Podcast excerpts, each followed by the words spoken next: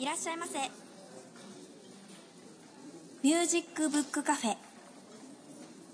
ここは都心からちょっと離れた郊外の町その路地裏に音楽と本の好きな人たちが集う純喫茶があります。さあ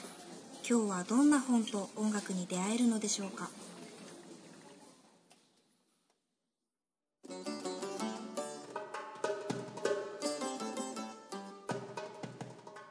皆さんこんにちは。ミュージックブックカフェのほのかです。突然ですが皆さんシャワー派ですか？お風呂派ですか、まあ、中にはシャワーだけって方もいらっしゃるかと思いますが私は断然お風呂派です。夏場でもしっかりこう湯船に浸かりたいくらいお風呂が大好きなんです。今日睡眠時間少ないなーって日でも自分が明日をすっきり迎えられるように湯船に浸かります。最近ではお風呂雑貨専門店も増えてきてこういろんな香りの石鹸とか見た目も可愛い入浴剤がたくさん並んでますよね。見た目も香りもデザートのようなものまであったりして見ているだけでワクワクしちゃいます。こうやっぱり好きな香りの入浴剤とかこう石鹸を使っていると癒されるしお風呂はリフレッシュするのに絶好の空間だって思います。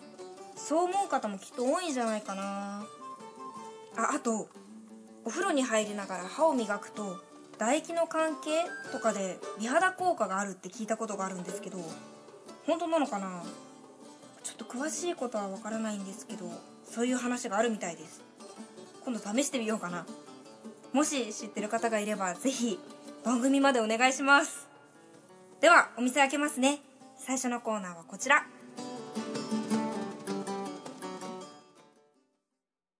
ブックでトーク。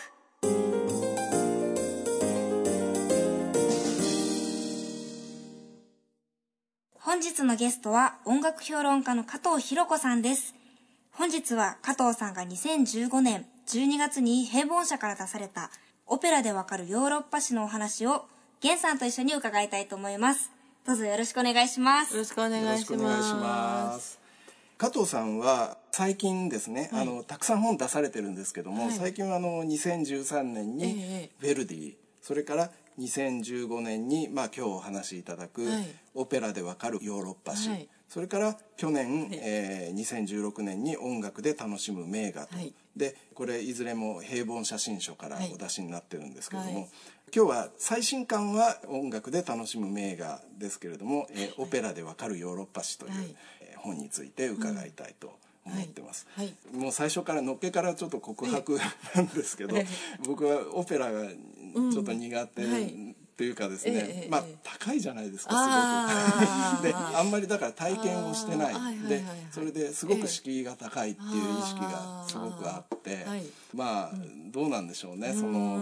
日本の方ってやっぱりそのレコードでこう、まあレコードとか CD でこう入っていくっていうことが多いかもしれないんですけどあのまあ僕なんかもうそれ典型だと思うんですけど、まあそこら辺であの、オペラのことをぜひあの今回は加藤さんから魅力を教えていただけたらと思ってます。はい、はい、ありがとうございます。まあオペラはねやっぱり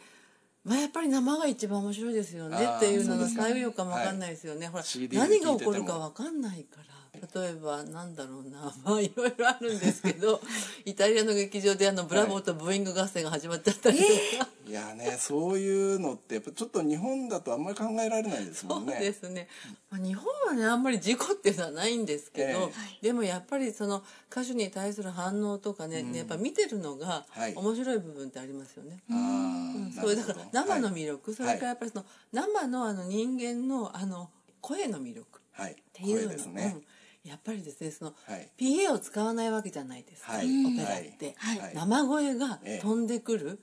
あれはしびれますよね。なるほど。やっぱりもうそれは体験しないとわからない。うんやっぱりオペラは生だからよく言われるんですけど、オペラ好きな人って CD とか買わないですあんまりオペラの会場で CD とか DVD とか言ってもあんまり売れないんです、あそうですテレコード会社の人みんな嘆くんです。なるほど。でもそれはね、オペラ好きな人はやっぱり生を見たいのと、最近はね、高いばかじゃなくて結構手頃なのもあってですね、そうですか。この間新国立劇場のあの小劇場で、あのガッツァニーガっていう人のですねあのドン・ジョバンニってあったんですけど、はい、それは要するにその有名なですねあのモーツァルト作品の先行作品とされていて、はい、ちょうどですねそのモーツァルトのドン・ジョバンニの半年ぐらい前に、あのできた作品なんです、はい、それがなんか流行ってるからモーツァルトもそれを作ったっていう、うん、まあ流行ったというかだからそれを、あのモーツァルトも台本作者も体験していて、あの話とかはもうとても似てるんですね。あそうですか。そんなのが、例えば3000円ぐらいでやってるんですよああなるほどね。新国立学生でも行きますね。劇場のあの研修所っていうのがあってそこのそうそう、はい、そこのこう満員ですよ。あそうですか。公演完売。だからもうあの知ってる人は知ってるから、はい。だから割と最近はですね、うん、あの高いオペラはあの広告も派手に打つから立つんですけど、でも深刻だって安い時だと8,000円とか6,000円とかで見られるし、うんうんうんあと今そのコンサート形式だからそれこそ芸さんのところになさったね、はい、N 響のドン・ジョバンニだって、ねあれだって最高が1万5千円ぐらいでしょ、そうですねだからねそんな安い席だったら数千円ですよね、はい、だから結構探せはあるんですよ、それなりに。探さないとね。うんまあどうやって探すのかまあ検索かけ検索あとオペラ安いとかで書けるんですか、まあ、あるかもしれないしあとその2機会とかだって、まあ最高席1万3000円ぐらいですからね、やっぱり安い席は3000円ぐらいですよね。うん、そういう意味でそれはもう自分の中で壁を作っちゃってましたね、それは、はい結構私 確かにねオペラ入門講座とかよくやるんですけど、えー、皆さんそういうふうにおっしゃるので はい、でまず敷居が高いとかね、はい、言葉がわからないとか、でも字幕もつくし、はい。そうですよね最近はね、うん、そうもうもう全部字幕ついてるので、字幕字幕ってどういうふうについてる？えだからくださいあサイドに、うんうん、舞台のサイドについてくるから、まああのストーリーぐらいしといた方がいいですけども、はい、でも別に細かいところ分かんなくても、まあ、分かるわけです、ね、見てれば。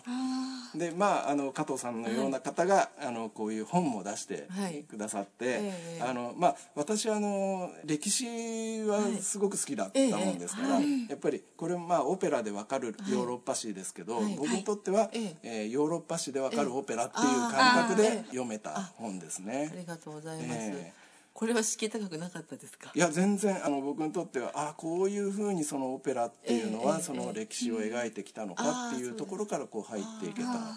うん、そういう楽しみ方そうですね。ありがとうございます。まあ結構やっぱりあのオペラってあの歴史ものが多かったりするので、そうですね。でそうすると、そのじゃあ本当はどうだったのかとか知りたくなったりするんですよね。それで、まあ、ちょっと今日まずあのドン・カーロっていうのを取り上げようと思うんですけど、これはスペインの16世紀の話で、まあ、実際のそのスペインのその、まあ、あの宮廷の話で。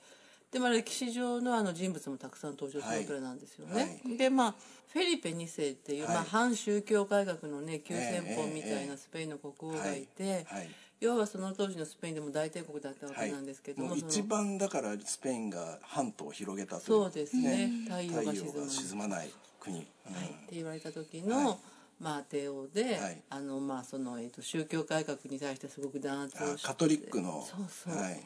あの大ボスでね、えー、あのそれでその当時のハプスブルグの中に、えー、ネーデルランドもあってでそこは結構そのあの新教徒が多かったんですよね。はい、でそれはすごく弾圧して、はい、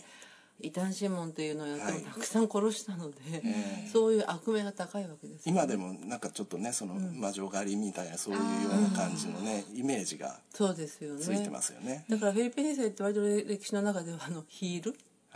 ヒール的ヒール役で、うん、ヒール的な人ではい、でその人のあの長男であるドン・カルロという、まあ、ドン・カルロスが、はい、あの変死をしたので、はい、牢屋の中で、まあ、そのあのお父さんにですねこう、あの逆らってですね、まあ、そのドン・カルロスっていう息子もだいぶ不詳の息子だったらしくてですねこう精神的にねあの、不安定だったり、なんかあの変な、あの。気候があったりとかしてですね、で最後はなんかあのお父さんに結構あの反発をしたので投獄されちゃってでその牢屋の中で死んじゃったんですね、うん、それは史実だ、ね、史実なんです、はい、それでだからまあやっぱ変な死に方だから、みんながこれはお父さんがね殺しちゃったんじゃないかみたいなことを、まあ、直後から言ってたわけですね。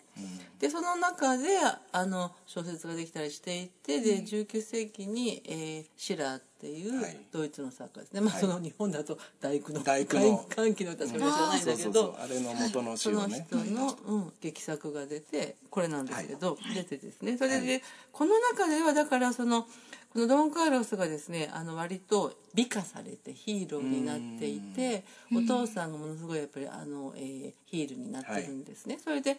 架空の人物も登場す、うん、してきたりしてですね、はい、まあ、その架空の人物がすごくこう理想主義者的だったりするんですけども、はい、あシラーそうシラーだから、はい、理想主義者が出てすね。でそのシラーってあの新教徒だから、プロテスタントだから。なるほどプロテスタントなんですね、シラーってだからもうシラーにとってもフェリペ2世はもともとヒールなんです、なので割と非常にですね、あのフェリペ本当にこうあの、えー、悪役で書いちゃったわけですね、でそれが出てから何十年か経ってそのヴェルディが、えー、パリで、えー、オペラ座からの注文で作った。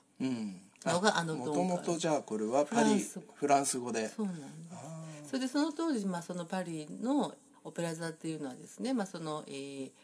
歴史ものを上演するのは普通であって、うん、歴史に題材をとってですね、うん、あのえー、バレエとか、はい、スペクタクルとかですねこうたくさん挟んだものが上演されていた、うん、それでその枠組みであの、まあ、あの作曲してくださいという注文が来て、はい、まあ、あのしたんですけども。はいでその中で、まあ、だからその原作はあのシラーでだから大体まあシラーのストーリーにまあ忠実なんですけどもでもやっぱりですねそこは改変というのがあってですね、はい、例えばこのフェリペ2世ですけども、はい、オペラではね結構悩める男なんですね。奥さんが愛してくれない、はい、なんかですねあのフランスからですね、はい、えー、姫君を迎えたんですけども、結構年齢も離れていてなんか妻が冷たくてですね。それでしかもあの口頭向けな話なんですけども、うん妻とこのドン・カーロがまあ不倫というか思い合ってるという設定なんです、まあ、あのちょっと年齢が近いっていう。そうそう。それとねあの最初にこの2人が結婚するはずだったんですよ。だったんだけれども、はい、その政治の関係で、はい、あのお父さんと結婚することになっちゃって、うん、それでドン・カーロスはあの エリザベッタっていうんですけど彼女は好きでしょうがないのに引き裂かれちゃったんですね、うん、あの恋ゆえにお父さんに逆らうみたいな設定にこの中ではなっていて、はいはい、シラの中でなっていて、えー、それそれをあのベルディもですね一応、はい、あの引き継いで、まあ、作ってるんですけども。でもですこのベルディがですねこのシラーとまた違うのはですね、うん、そのフェリペが若い妻自分は好きなんだけども自分は振り向いてて苦しいっていうのを名曲にしちゃった。それがあの「一人寂しく眠ろう」ってあのこれから聴いていただこうと思ってる曲なんですけども。そうですか。まあじゃあ単なるヒールではないっていう。そう、うん、だそこがねやっぱりね、はい、まあベルディっていう作曲家のまあ特徴かなと思うんですけども、非常にですねこうあの人間味があるんですね、はい、悪役でも鳥ペンじゃなくて、だから椿姫のねあの、お父さんの役とかですね。あの息子が娼婦と一緒になって、自分としては息子を取り戻したくてしょうがないっていうですね、悪役なんだけれどもでも本人は別に悪い人はなくて、彼にはその彼なりの理由というのがあるんですね。愛ゆえにどちらもそういうね。そういう人間味っていうのは、とてもなんかベルディらしくて、だから悪役のそのフェリペが共感できる人間になってるっていうのは、多分このドン・カルロスの一つの,、あの魅力じゃないかなと思いますよ。なるほどね、いやちょっとじゃああのその曲について。あ曲ですね、はい、うん、まあだからこれはですね要するにその自分の妻があの息子とやっぱり通じてるんじゃないかと疑っているですね、フェリペ2世が妻は私を愛したことがない、あのどんな帝国をね支配していてもね、はい、心にね平安はないと、はい、エスコリアル宮殿っていうですねあの、はい、フェリペが作った壮大な宮殿があってですね、まあ、そこの地下の霊廟に彼は眠ってるんですけども、そこの霊廟で眠る日まで私の心にあの安定はないみたいな。なるほど、はい。でそれはですね結構男性が気持ちわかるんだよってなるほど。ゲイさんもわかるように、はい、あ のお聞きになって分かっていただけると嬉しい、じゃあ聞いてみましょうか。はい、はい、ベルディ作曲ドン・カルロよりフィリッポ2世のアリア一人寂しく眠ろうルッチェーロ・ライモンディのバス読書で聞いていただきました。はい。えっ、ー、とフィリッポ2世っていう言ってましたけども、はい、あのこれがフェリペ2世のことですね。そうですね。あの最初はだからフランス語なんですけれども、その後すぐあの、えー、イタリア語バージョンができて、はい、その後もいっぱいあの改訂をしてるんですけども、うん、やっぱり今はイタリア語の方が上演回数が多いんですね。フランス語はすごいあの初演版はすごい長いし。はいまあ、いろいろ、うん、あんまりやらないんですけれども、えー、実は今年この「ドン・カルロ」という作品はですね、えー、初演から150年が経っています。フランスの初演からですね。そうなんです。パリで150年。はい、えっと、1867年に初演されたので今年が、は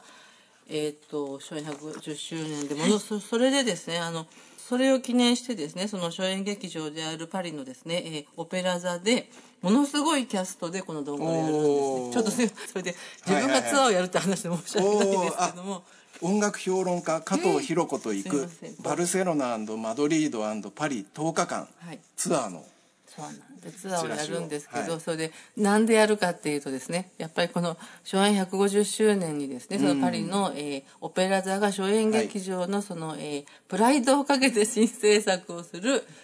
ゴールデンキャストのドンカールを見ましょうなるほど。それでしかもですね、はい、だからめったにやらない初演版だとかフランス語版で。フランス語版であなかなか聞けないもの。そうそうそうそうなんですね、加藤さんの解説付きで。はあまあはい。それはもうやっぱり行きたいですよね。はい。ぜひ、はい、ぜひというか、なかなか、あ、あのお値段もあの敷居がまた。そうなんです。こういうのはねいやでももうこれはね、ぜひこの時しかありませんからね、はい、それでですね一応ですねそのあのフェリペ2世が眠っているあの、はい、マドリードの郊外の LS コリアルにも行きます。あそうですか。もうそれはもうね、うん、LS コリアル。はい。でそれはねやっぱりね霊廟に行くとねやっぱりね、はい、まあほんまあ本当にいるって当たり前なんですけど、はい、でも本当にいるなと思うじゃないですか。本当にこれ眠りたいなって歌ってる本人が本当にその霊廟でね、うん、眠っていてですねそれしかもですね、その眠っている要するにあの夫婦ペアで葬られるわけですけども、フェリペってね 4回結婚してるんですよ。で最初の奥さんとの息子がそのドン・カルロさんですね、はいはい、最初の奥さんと眠ってるんです。でこのオペラに出てくるねあの エリザベッタって言うんですけど、はい、彼女はね、えっと、2人目か3人目かな。確か3人目かなんかなんですね、そうすると別のとこにいるんですよ。あそうですなのでこんなに仲まああのね、実際はね結構夫婦仲は良くて子供もできてらっしゃるんですねその二人はバラバラで、はい、不詳の息子を産んだ一番最初の奥さんと一緒になるわけ、はいはい、結構ゾクゾク考えさせられますね結構ゾクゾクしますなるほど。でまたあの後半、はい、えー、加藤さんにお話をまた伺いたいと思います。よろしくお願いします。アルテスインフォクリップ。今日は源さんからです。はい。えー、アルテスは今年10周年ということもあって、はい、えー、いろんなとこでフェアをやってもらってます。確かこの前札幌でもそうそう。はい、うん、あのヤマハ札幌店のフェアも、えー、今開催中なんですけれども、はい。えー、今月21日から、えー、大阪の純駆動書店難波店でフェアが始まります。お今度は大阪ということで。うんそうですね。えー、あの本って普通はどこの出版社から出てるかとかあんまり気にしないでしょ？うんそうですね。あの欲しい本があって、うん、探す時とかに、はいはい。なんか、うん、木村さんを前にして言いづらいいやいやもうそれはもう当然のことなんですけどね、はい、あの大体まあ作家さんの名前でこう並んでるのであの、はい、あんまりあの出版社っていうのは気にしないと思うんですけど。で僕らもいつもは黒子の意識であの作ってるんですけども、はい、あのフェアっていうのは、えー、出版社にとってははい、えー、数少ない社名アピールの場なんですね。へえ。あ、あそうかそうか。源さんとかハチさんが作った本だけがそこにこう並んでるっていうことですね。そのコーナーには僕らの作った本しかないと。わで、うん、そうはい、だからあのフェアがあると。えー、そのお店に入るのが恥ずかしいんです あのなんかちょっとわかります自分が、はい、作ったり、ね、見たりしてるものをこう聞いてくださったり読んでくださったり。そうそのフェアの棚の前に人がいたりすると、もうなんか遠巻きにして なんか向こうからなんかこう見見てたりしてね、うん。はい、なんかちょっと遠くからそーっと見守っていたりしてるんですけど。はい、はい。えー、まああのそれはともかくとしてですね。あの大阪のジュンク堂書店難波店の音楽書売り場にて、えー、今月21日から、えー、アルテスフェアが開催されますのでぜひお立ち寄りください。インフォメーションのコーナーでした。今日は音楽評論家の加藤浩子さんに源さんと一緒にお話を伺っています。えー、ドン・カルロの話を前半伺いましたけれども、はい、えー、またちょっとあのベルディつながりで、はい、えー、お話を伺いたいと思うんですけどあのベルディっていう人はねあのさっきのそのドン・カルロもあの、ちょっとそういうところがあったと思いますけど、その父親と息子とかね、うん、まあ、父親と子供っていうような、はい、あのところが結構あの、はい、この本の中でもそこら辺が書かれてて、すごくこうグッとくるものがあったんですけど、あのまああのベルディっていう人はもう本当あのイタリア統一の、なんていうか象徴的な存在ですよね。建国の父とも言われ、えーえー、そうなんですよね、結構だからその文化人代表みたいなね、はい、ちょうどその時期に活躍したので、はい、まあ割とにあのイタリアではそういう代名詞見たくなってですね、はい、でその例えばその彼の「ナブコ」っていうオペラがその祖国統一運動のね、あの原動力になったとかって言われてますけども、第二の国家っていうようなね、うん、そうです今日は音楽評論家の加藤博子さんに源さんと一緒にお話を伺っています。えー、ドン・カルロの話を前半伺いましたけれども、はい、えー、またちょっとあのベルディつながりで、はい、えーお話を伺いたいと思うんですけどベルディっていう人はねあのさっきのそのドン・カルロもあの、ちょっとそういうところがあったと思いますけど、その父親と息子とかね、うん、まあ父親と子供っていうようなところが結構あの、この本の中でもそこら辺が書かれててすごくこうグッとくるものがあったんですけど、ベルディっていう人はもう本当あのイタリア統一の、なんていうか象徴的な存在ですよね。建国の父とも言われ、えーえー、そうなんですよね、結構だからその文化人代表みたいなね、はい、ちょうどその時期に活躍したので、はい、まあイタリアではそういう代名詞見たくなってですね、はい、でその例えばその彼の「ナブコ」っていうオペラがその祖国統一運動のね、あの原動力になったとかって言われてます。けども、うん、そうですね、でもただそれに関しては、まあ、ちょっと違うんじゃないかという研究が最近出てきてるんですけどね。あのちょっとそれは。えーあの後世のまあ捏造じゃないけど、はい、彼が有名になってから、えー、そういう位置づけがされたんじゃないかという話は最近ではあります。なるほど、うん。そのイタリアっていう国をこう、えー、まあ、統一していくっていうような、えー、あのまあ、そこら辺のその機運っていうのがシモン・ボッカネグラっていうオペラに、あのかなり反映してるんじゃないかっていうようなね。はいはいはい、でここで書かれてるのは、あの最初に上演された時って、とまた改訂をされてっていうところで随分そのドラマが変わっていったっていうそこら辺のことをちょっと教えていた。だいて。わかりました。えっ、とねだから最初はえっと1857年の作品なんですけども、これは椿姫のだからあのちょっと後ぐらいでね。でこの最初の初演版はあんまり政治的じゃないんですね。あそうなんですか、うん、でその81年に改訂版ができるんですけども、うん、そっちの方は政治的な内容がすごく出てきてるんですね。はいはい、それでそれは多分だからその統一がまあその10年ぐらい前ではい、で統一したんだけれどももう混乱してて、もう貧富の差は激しいし。まあ、非常にこう混沌としてやっぱりみんなこの先どうなるんだろうみたいな、はい、でそれを心配してるっていうのがすごく出てきてるのがあの改訂版なんですね。なるほど。でそれとは違うあのテーマがあってやっぱりそれこそあのおっしゃる父と娘のねテーマってなんですよ。はい、この父と娘のテーマっていうのは、ベルディオペラのほとんど9割ぐらいに出てくるテーマなんですけれども。いや本当そうみたいですね、はい、最初から出てくる。んです処女さんか。なるほど。なんでこんな好きなんだろうねってね、やっぱり結構話題にもなりますし、まあ一つはねそのあのお父さんだとバリトンが使えるからみたいなね。バリトンとソプラノのコントラストっていう、まあ、そういう理由も言われたりするんですけども、でもやっぱりもっと言われるのはその彼がねその最初に結婚した時にその奥さんと2人の子供を2年のうちにも全部亡くしちゃったってことがあったんですすごい若い時ですね。それ28歳ぐらいの時までに234歳で結婚して。その2年間でとにかくみんな死んじゃうんですね。なのですごくそのまあ子供たちに対するねその気持ちだからその、はい、あのお父さんになりそびれてしまった。という思いがあったんじゃないかっていうのは、はい、あの、言われるんですね。それでこの島ばっかねぐらいっていうのはですね、もう本当にその父と娘のもう凝縮されたようなもので、とにかく父と娘があの2000代にわたって出てくるというですね、はいえーとね、そのシモン・ボッカネグラっていうのはそのジェノバ共和国っていうね、うん、あの、はい、えー、イタリアのですねその共和国のあの総督だった人で、はい、まあ、この人も実際にねあのいたんですけどもね、うん、でその人がですね、まあ、そのフィクションなんですが、はい、あの貴族の娘と恋愛をして、うん、子供ができちゃって。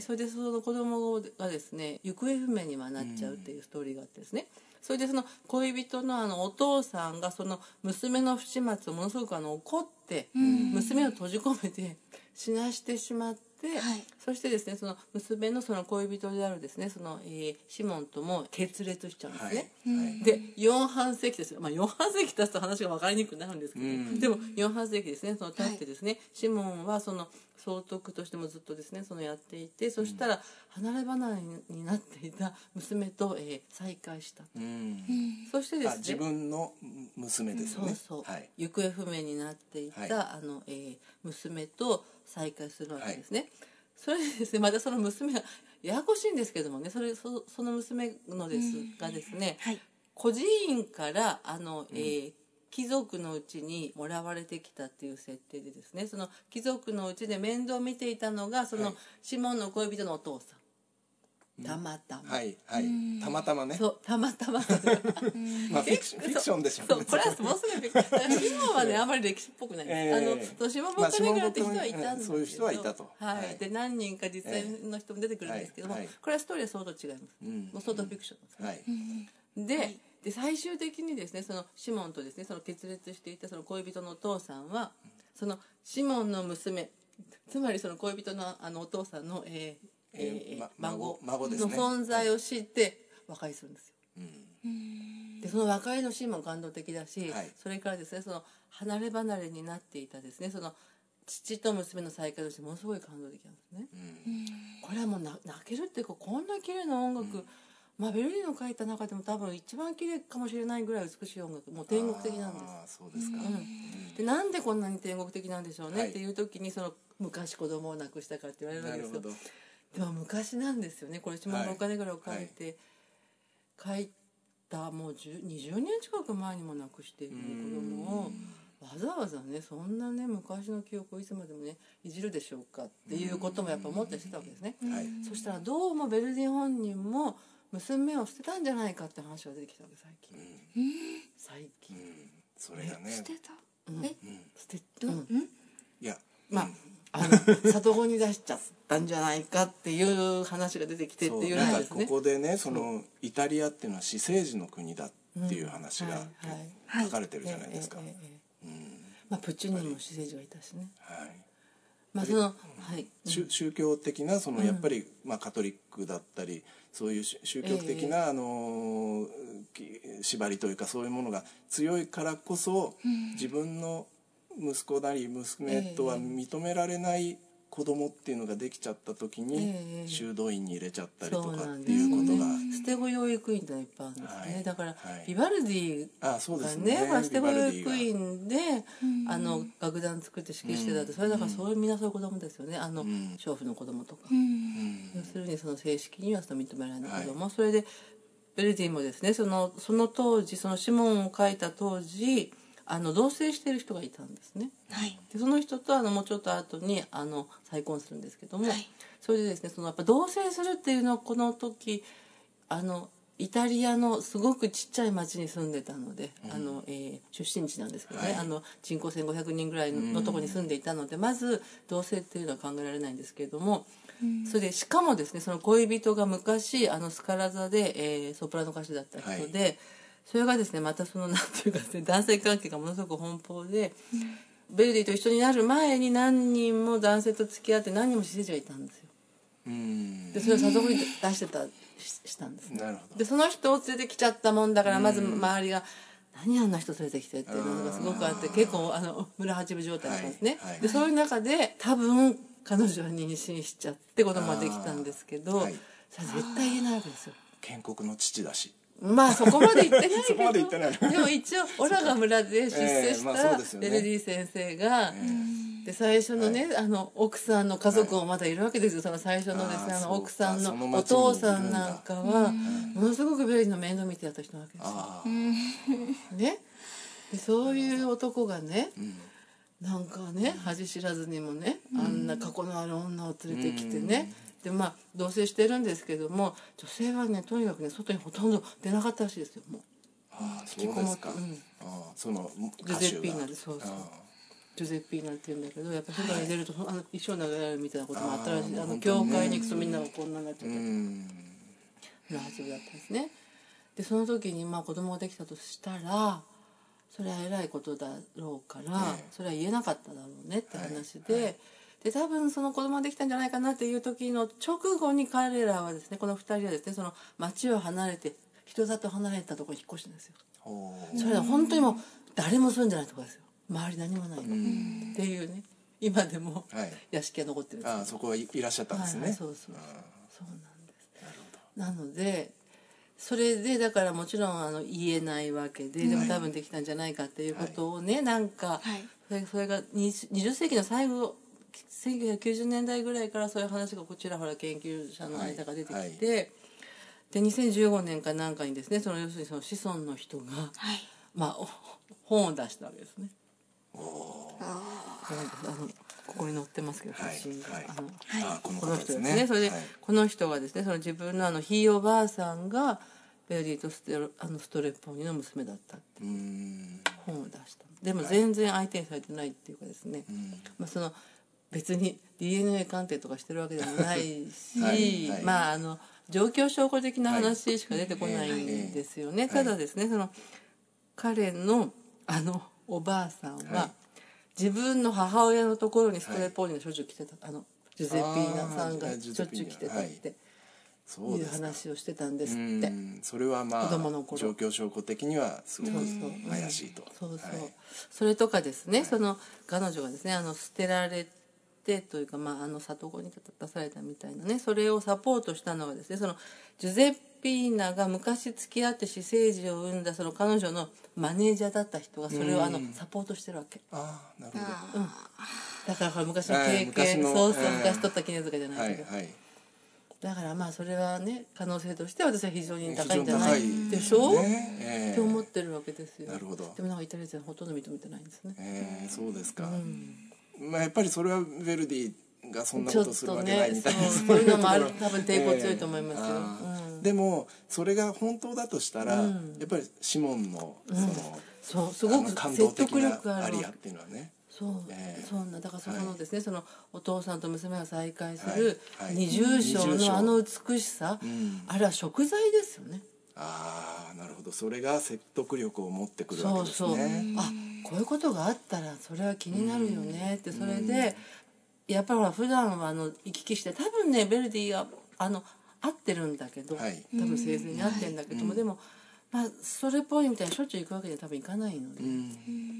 だからやっぱりめったに会えない、でその子のことがやっぱり気になると思うんですよね。だからやっぱこういう形でやったんじゃないかなっていうのがすごく説得力を持ってくるんじゃないですかね。あのもしその話が本当だったら。じゃあちょっとその、はい、そうですね。住所をぜひ。ぜひ。はい。ヴェルディ作曲、シモン・ボッカネグラより、シモンとアメーリアの二重唱、娘よ、その人の名を呼んだだけで、を、ピエロ・カプッチッリのバリトン、ミレッラ・フレーニのソプラノでお届けします。えー、シモンとアメーリアの二重唱を聞いていただきましたけれどもこれってあのアメーリアっていう人は娘のマリアなんですよね。そうですね。なんかその辺がちょっと分かりにくかったりとか。それであの前にねあの、実はあの加藤さんに仕事をお願いしたことがあって、はい、それはもうまさにこの「シモン・ボッカネグラの」あの NHK 交響楽団で演奏会形式で演奏したことがあって、はい、えー、その時の,、まあ、あのパンフレットっていうかなんかあの作ったんですけども、はい、その時に加藤さんに解説も書いていただきあとその人物の相関図みたいなのを なんか監修していただいたんですけどもう結構ね複雑ですよね、はい、それも何世代にもわたっているから。25 年とか経っちゃうからね、えー、そうなんですよね。そうなんえー、だからそういうこともあって「下ボカネガ」で結構長い間上映が少なかったんですけどね、はい、でもあの先ほど聞いていただいた CD あの「えー、二重賞はクラウディア・バードっていう指揮者が振ってるんですけども、この人はスカラ座の監督ずっとやってまして、えー、その時代にこのシモンを、まあ、あの再評価した。これはもう素晴らしい作品になってて、再評価してそれで、はい、それこそスカラ座のあの来日公演でも日本でやりました。あそうですか。バドがカプチュール連れてきて。あそうですか、うん、トマーシンとかなんかだったかな、うん、そうソプラノははい、リッチャーリーだったあちょっと忘れましたけども。まあ あのすごいね。やっぱりだから、あのそういう人がいてすごい復活してきても今は世界中でやってますよね。そうですか。日本はあんまりやれ、ちょっとあ少ないやらない。ねそうですか。なのでその機会、えー、あの とても貴重な N 響の機会はすごい貴重だったんですけど。でもやっぱりこういう、あの歴史とかね、あのそういうことを知り、なおかつまあこれあのシモン・ボッカネグラの時代の歴史を知るっていうこともあるし、それと同時に、ヴェルディの、あの時代の歴史っていうか、そういうものもね、なんか二重写しになってて。そうなんです。そこすごいですよね、はいおっしゃる通りで、だからやっぱりこの本を書くときに一番やっぱ気にしたのは、その歴史オペラね。じゃあその歴史とそのオペラとどこがどう違うかっていう話だけじゃなくって、その成立した時のあの背景っていうのがあるわけですよ。だからその19世紀だからこういうことになったとか、まあ、あのドン・カルロだってそうだし、結局だからそのただその当時とあの歴史とですねそのまあオペラのその内容がどうこうっていうのは最終的にはそのオペラが成立した時の時代っていうのはすごい重要。ええ、その時にそのまあ、昔の物語を、その必要とする時代だったってことですね。そうです。まあ必要もだし、だからそれをどう変えるかっていうのにもその時代のやっぱり趣味と傾向があるわけなので、要するにその歴史オペラを見ていく時はそのあの2つの歴史を見なきゃいけない。っていうことをすごく考えて書きました。もうそこら辺がすごくせ、あの整理されているし、あのやっぱりそれとあとはヴェルディなりプッチーニなりそういったあの作曲家なりねその個人の,、あの思いとかねその生涯とかそういうものも重なってきますよね。い。ろんなね、あの側面があるので、はい、なのでちょっとはい。あの今年はシモンはないんですけども、ベルディのオペラでいうとあの先日こちらで、あの、えお話もしてくれたですねあのバッティストーニさんが振るこの、あのオテロの演奏会形式とい。うのがありましてこれはそんなに高くない。ので、はい、ぜひこれもご紹介してください、はい。はい、それからですねあのこの間、えっと、ロンドンのロイヤルオペラでね、あのカウフマンっていう最近ものすごい人気のテノールのあ,、のオテロを聞いてすごく良かったので、これあの映画でやりますので映画。映画館で見られますので、ぜひこれもはい。あのこれも3600円ぐらいで見られますのでこういう方法もあるんです。はい、はいじゃあとい。うところもちょっとね、はい、あのぜひ、はい、ベルディの真髄を知る上で。いや もうぜひあの、もしなんて言ってなくても、とにかく行ってみよう。ぜひご覧ください、今日は加藤博子さんにお話を伺いました。ありがとうございました。ありがとうございました。ミュージックブックカフェ伝言版。今日はハッチさんからです。はい。ほのかちゃんあのはい。これから夏になるとフェスティバルが大変盛んになりますなりますねなりますねはい、どっかに？行かないです 行く予定がないんですよねそうもうフジロックとか行きたいんだけどねなかなか行ってみたいですよね、はい、時間が取れなくてでですね、えっと、今日はそんな中でロックじゃなくて、はい、えっと、ワールドミュージックのフェスティバルをご紹介したいと思います。はい。これがですね、すき焼きミーツザワールド2017といって。すき焼き。はい。なんですき焼きなのかなっていうのはあるんですけど。すき焼き。すき焼きってあのすき焼きですか？うん。まあ日本が世界に出会うよっていう意味だと思うんですけどね。はい、でこれがですね開催されてるのが富山県の南砺市っていうところで、はい、えー、と今年で確か7あもう27回目ですね。27回目。はい。でワールドミュージックって、まあ、あの要するに一言で言ってしまえば、えー、欧米圏ではないアフリカとかアジアとか、はい、えー、中近東とか、えー、南米とか、うん、そういうところの、えーまあ、伝統的な音楽をベースにしたポップスっていうふうに、まあ、言っちゃっていいのかな。はい、で世界中からいろんなミュージシャンが集まるんですけども、はい、えー、これが今年はですね8月の25日から27日に、えー、その富山で。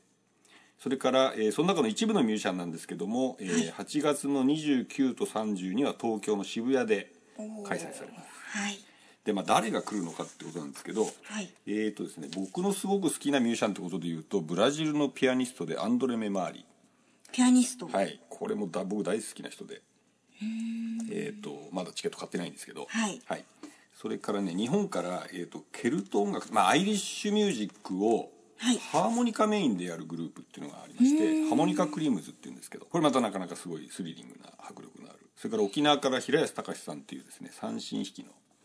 歌者、はい、歌うたいの人が出たりするんですけど、えーと、僕の周りで非常に前評判が高いのは、えー、カナダのケベック出身で女性歌手のクロペルガグさんっていう人がですねなんかすごい評判いいの。うんなんでですか？で僕よく知らないんですよ実は。なんで聞きに行かなきゃいけないなと思ってるんですけど。聞いて確かめましょうはい。そんなメンバーであの8月下旬に開催されますんで、はい、ぜひお出かけください。もうチケットは発売中です。詳細はこの、えー、フェスのウェブサイト、えー、www. すき焼きフェス sukiyakifes.jp をご覧になってくださいインフォメーションのコーナーでした。井上節のセラピーストーリー。ご機嫌いかがですか？今回はポールのお話です。ポールは西ノルウェーの小学校に通う。知的障害を持つ11歳の男の子でした。最初に会った時からポールは私を受け入れてくれた反面私に関心を示してくれているようにも思えませんでした。ノルウェーでは子供も大人も気軽に名前で呼び合います。音楽療法の活動でも同じです。しかしポールは活動中私を節と呼ぶことはありませんでした。ある日の夕方小学校で保護者や地域の人たちを招いて演奏会が開かれました。そこである女性から「あなたなのね」と親しそうに声をかけられました。ポールのお母さんでした。ポールはいつもあなたのことを話しているのよ。私はこのポールのお母さんの言葉に驚きました。そしてポールが私のことを新しい女性を意味するニーダーメと呼んでいることをその時初めて知りました。ノルウェーには愛しい子供にはたくさんの呼び名があるという言葉があります。いろいろな呼び名で呼ばれるような音楽療法士になりたい。私がそう思うようになったのはこの時からでした。それでは今日の一曲をご紹介します。ガイル・トワイト作曲の名誉ある歓迎です。西ノルウェーのフィヨルド地帯をこよなく愛したトバイトはハダンゲル地方の民謡を還元楽曲にまとめました。名誉ある歓迎はその中の一曲です。演奏はミハイル・ユロフスキー式。オスロフィルハーモニー管弦楽団です。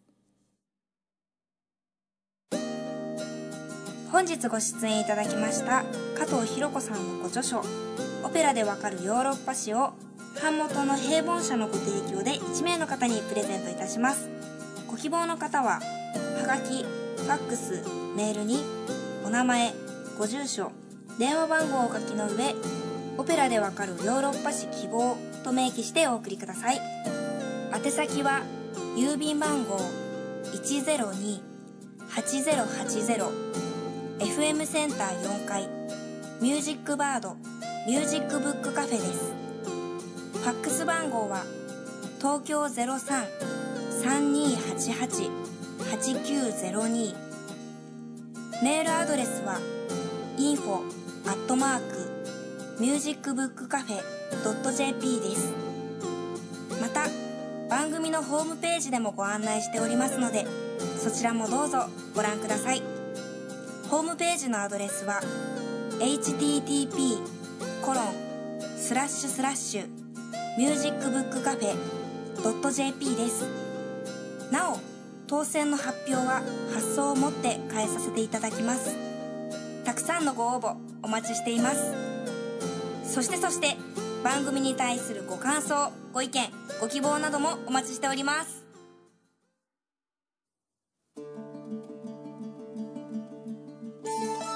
皆さん髪染めたことってありますか？ない。即答。考えたこともない。考えたこともない。パーマかけたことあるよ。え？それもない。パーマかけて。えどっちパどっちのパーマですか？どっちで何え今ストレートパーマとか、うん、なんかゆらゆらする。ああパーマどっち,、まあ、どっちかとゆらゆらする方。一回かけても終わった。終わり。かけたことあるよかけました？学生のえそっちもあのゆらゆらですか？チリ？チリチリ。チリチリ？えチリチリが流行ったんですか？わかんない特に流行ったわけじゃない。まあまあかけたい年頃だったんですね、へえでももう一回で終わり。一回で終わり。えなんでですか？とチリチリになっちゃうからちょっと待ってね チリチリなの分かってたんじゃないですか？だから細くてダメなの。ああ、えすぐ落ちちゃう、そうかも。うん。でどうすんのそれ？で？いやいやただ単に私明日髪染めるんですよ。何色？金髪？緑色とか。赤とかいいななんでそんな奇抜なやつだ違う違う違う。違います違います。なんかちょっと薄い黒みたいな。私薄い黒？じゃあなんか黒って白髪じゃん。白髪？なんか前茶色染めたことがあって大学1年生の時にめ、うん、すごい似合わなくてすぐ戻したんです、うん、似合わなすぎて笑ってるすごいハチさん、そうだから薄い黒なら似合うと。薄あ分からない。ちょっと調整してみたいなと思って、美容師の友達がいるんで。なんかちょっと透かすと青っぽいみたいな感じうまくいけばそんな感じの。そんなガラッと変わらない。ガラッとは変わらないはずですね。多分。じゃあ見ても分かんないんだないやうんどうだろう。再来週のお楽しみということで、うん、はい、はい、じゃあ締めます。お店 来週も音楽の方に関するホットな話題を素晴らしいゲストとともにお送りいたします。どうぞお楽しみに。それでは皆さんさようなら。さようなら